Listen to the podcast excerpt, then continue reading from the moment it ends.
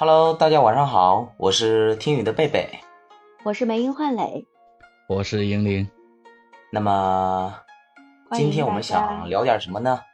嗯，忘了欢迎大家了，欢迎大家，欢迎大家，欢迎大家，欢迎欢迎。嗯，那么我们今天聊点应景的东西啊。明天是什么日子？两位应该不会忘吧？对呀，嗯，八月十五。对。国庆节啊，国庆啊，国庆明天国庆节了吗？你明天不是国庆节就是少一少，啊，就是再往后少一少，就是哎，对我来说这都合在一起，反正可以休息八天的日子。啊呵，大型凡尔赛现场啊！嗯，可不是。今天是中秋，是团圆的日子。那么怎么说呢？聊一聊各地的中秋节。嗯，来，先先先说说您二位，嗯，我先问问梅梅，你的中秋一般都是怎么过的呀？中秋呀，走亲访友，呃，赏月吃月饼，嗯，这基本上好像都每年中秋做的事儿，嗯，然后今天我查了一下子，就是说各地的风俗有不同，吃月饼肯定都是大家共同的，对不对？然后有的地方是要吃甜薯，还要这个喝桂花酒，因为这个季节也恰好是，呃八月桂花遍地开的季节啊，喝桂花酒。还有的地方中秋是要看花灯、做花灯的，然后托这个，呃我们这些这个贝贝、银铃还有小狼的福，然后我觉得把我这个中秋节就给圆满了，因为我们以前是没有吃甜薯的习惯也。不怎么喝桂花酒，然后填补了我的空白。月饼也也让我从南到北的品品尝了一遍。嗯，今年这个中秋从来没有这么圆满过，非常的好。啊啊，很开心。那玲玲呢？哦，我们这边就简单一点，可能就是在 我们这边是中秋节的时候是要看姑娘，就是说出嫁的女儿，嗯。嗯，所以就正常的话，明天有很多的家庭都会，嗯，招待一下自己的，呃，岳父岳母一家人啊。嗯。每个地方的风俗不一样，其实对于我来说，我更多的还是好奇，从什么时候，好像很小的时候，大家就说中秋代表着团圆。为啥呢？是因为只是因为月亮圆了吗？但是好像又不对，每个月的月亮好像都会圆一次。对我我还特意查了一下，说这个中秋节源自于哪个朝代，你们知道吗？嗯，哪个？说是源源自于唐代，而且一开始，呃，那个时代的人，他们这个是中秋节是只是小范围的人会去过，是的，现在就是他们我们现在理解为的这种。贵族，他们会赏月、赋诗、饮酒、聊天儿，然后慢慢到了宋代的时候，就发展为这个这个节日就变得更加平民化，很多平民也会加入。然后，呃，到了晚上，这个时候的夜生活就很丰富了，嗯，赏花灯，然后就是吃好吃的，大人小孩的就在街上能玩个通宵。然后，真正的到了，就是跟我们现在比较接近的是明清时期。他们就开始就是由这种赏月变为拜月，就是祭祀拜月。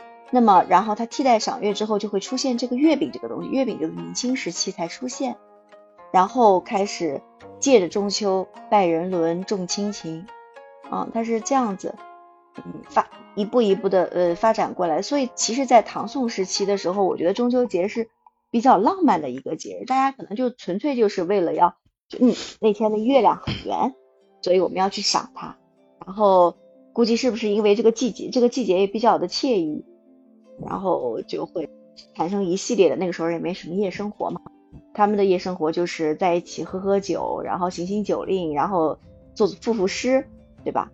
本来是附庸风雅的，一开始，然后到最后慢慢演变成现在我们今天的这个样子。嗯，所以我觉得也是一件。呃，就是很很很古老的一个节日，嗯，嗯，很有历史感的。那那那那那这自古以来传下来的嫦娥奔月就白奔了呗？这是这是。你看这所有跟团圆、跟团圆有关的节日，呃，像咱们国家传统的七夕，呃，这不就是牛郎织女见面的日子吗？好像这种团圆都跟别离有关系。这个中秋节不也是吗？最早的时候说那个嫦娥应悔偷灵药，碧海青天夜夜心，不就这倒霉娘们偷了药之后自己奔月亮上去了吗？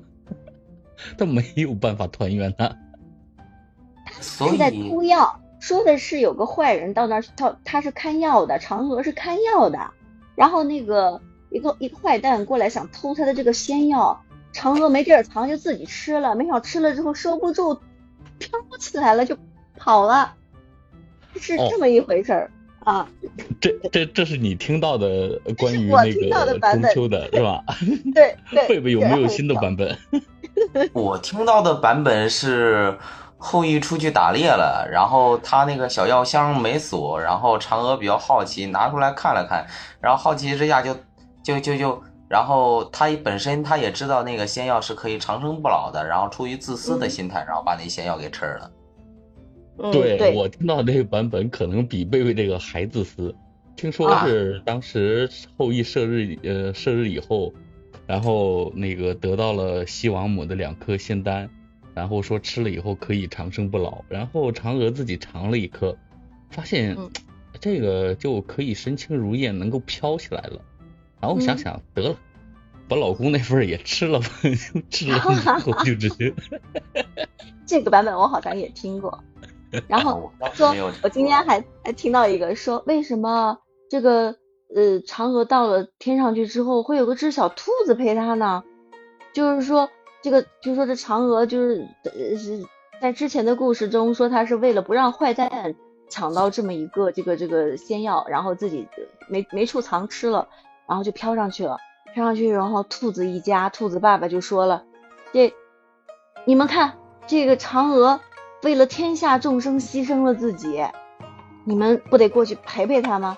一窝小兔子一开始是不答应的，后来一听这么为他，啊，这个最小小兔说：“爸爸，我那我去陪陪他吧。”然后他就走了，然后他就上去上到月亮上去去陪嫦娥仙子了，于是就有了玉兔、嫦娥、玉兔这一说啊。这不，这兔子爸爸也不是什么好东西啊。你你是你干嘛不自个儿去是吧？其其实是很想问一下，像哪儿，重庆还是成都，他们做那个麻辣兔头，然后就特爱吃兔子那地儿，他们过中秋的时候要不要来一盘？啊，寄托相思，对吧？也也算是跟那个叫这个神话传说沾点边儿了，毕竟都有兔子嘛。嗯，然后就着月饼吃，别有一番风味儿。兔兔那么可爱，怎么可以不麻辣呢？神神话故事没有办法细品。你说嫦娥这这娘们儿咋会偷了灵药之后跑月宫上去？这好巧不巧，月宫上我没记错的话，月宫月宫之上应该还有一个爷们儿吧？砍树的那位。吴刚，刚，那个我之前看过一本小说啊，那个小说里是这么写的，他说呢，嫦娥是那个叫月宫里有很多个嫦娥，只是嫦娥只是一种身份，一种职位啊，真正偷药的那个叫恒娥，她是天上的，就是有太阳星君、太阴神呃太阴星君，她是太阴星星君，然后。嗯，她是人皇的女小女儿，然后是跟后羿联姻的。后羿呢，他本身哦不，那个叫叫大羿。大羿呢，他本身是有那个叫有妻子的。然后，嗯，大羿跟恒娥他们两个之间的联姻，就是为了避免两个呃部族之间的那个战争嘛，算是啊政治联姻吧。然后。嗯，至于为什么偷药这一段儿啊，我我倒忘了。反正我我看了那个小说里面，他写的是，嗯，嫦娥只是一种身份啊，真正的那个偷药的应该是恒娥，嗯，是是恒娥管着一大票的嫦娥，负责给天地天上的神仙跳舞的那些。啊，一一一边跳一边放舞女泪嘛，也是。只要不是放铁窗泪就好。哎，想象一下，为什么会有产生这个想象？会不会是因为古时候的那种，就是空气污染比较少，然后大家看到的月亮会比我们五才会更加清晰一些？那上面它月亮上不是有那种，就是上去过的就会有很多那种那种那种啊，就是怎么说？应该是能看到上面的某些阴影，人们根据那个去想象出来的这么一个，哎，看一看，哎，像个小姑娘在那边一样的啊。然后手里还抱着啥？好像，哎，这边好像一棵树。我觉得这应该是一开始的这种传说是源于这种想象，对不对？嗯，不知道，不好说。这个，嗯，中国的这些古神话故事，在我看来，跟跟神话几乎都不太沾边儿。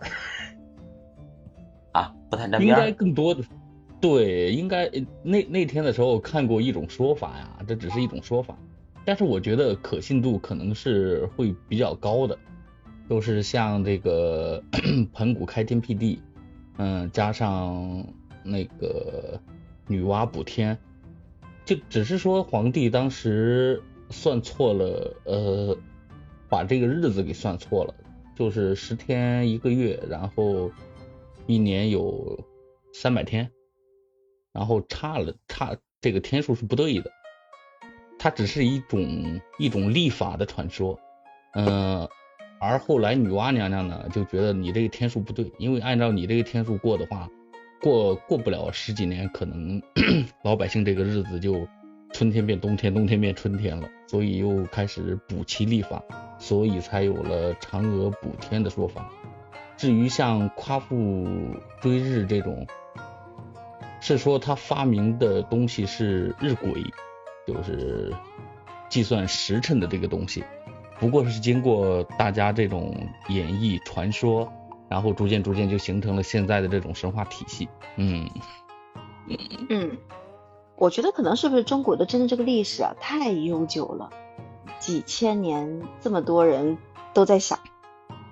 就不像国外，它好像有个体系。它所谓的体系，我们可能曾经有过体系，但是这么多年不断的被打破，不断的加入新的东西，然后又有人建立其他新的体系，混乱了太多了，全部都混杂在一起，你看不到一条主线，也看不到啥。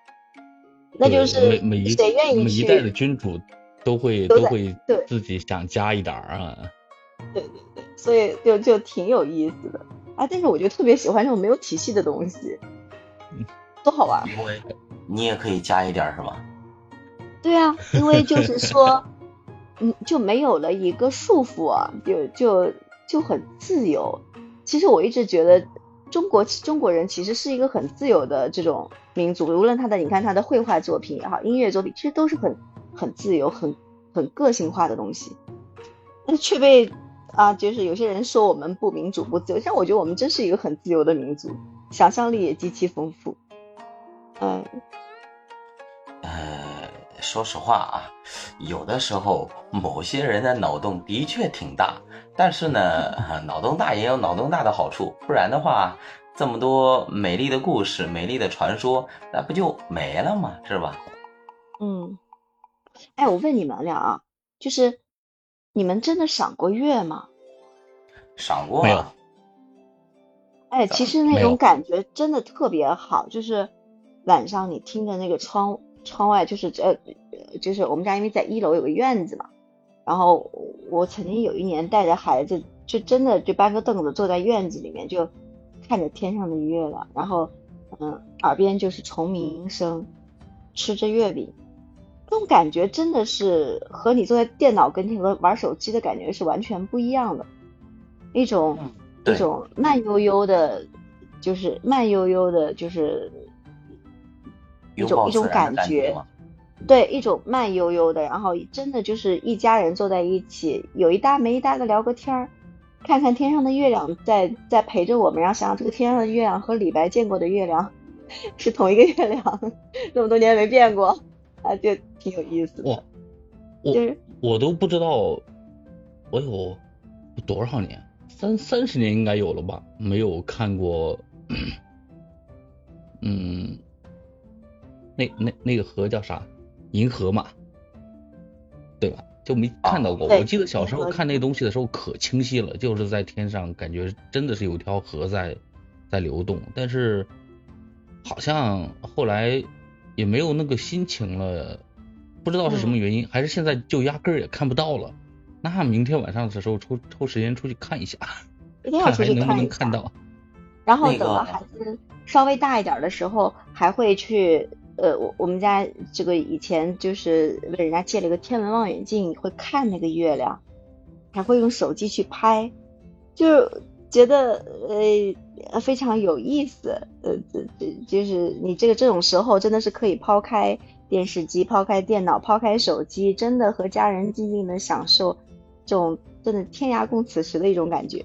嗯呃，我想问一下，就是刚刚说到了银河，你们那儿嗯现在还能看到星星吗？能看到啊，啊，是吗，？南京现在还能看到星星哦。能看到，嗯这，么讲？我印象中我熊大熊星座能看到那个那个，我我印象中，我现在除了嗯，那个应该那颗最亮的应该是叫启明星吧？除了那颗星，我现在其他的星我基本上晚上看不到的。我觉得不是你们不是你们看不到，是因为你们没去看。我喜欢看，嗯对，有可能是没有停下啊脚步，对去好好的去，哎看一下，也有可能是我近视的度数太高了。不会，是因为你没有看。嗯，所以说这这两天真的，我建议大家可以可以真的放下所有的这些东西，和家人真的可以搬个桌子在小区里面，或者怎么抬起头看看天，看看月我亮，看看星星。我不接受你的建议，因为我们这儿明天下雨。那好哇吧，，这这 太讨厌了，真的，这这特别讨厌。今天我也是，本来我是九点多我就已经准备赶回家了。我我临走的时候我还看了一眼，我说在店外面还有一些货，我说要不要搬一下呢？把它搬进仓库，反正如果不搬的话问题也不大。算了，不爱动，回家吧。然后刚回家，一下车，下雨了，我又往回赶。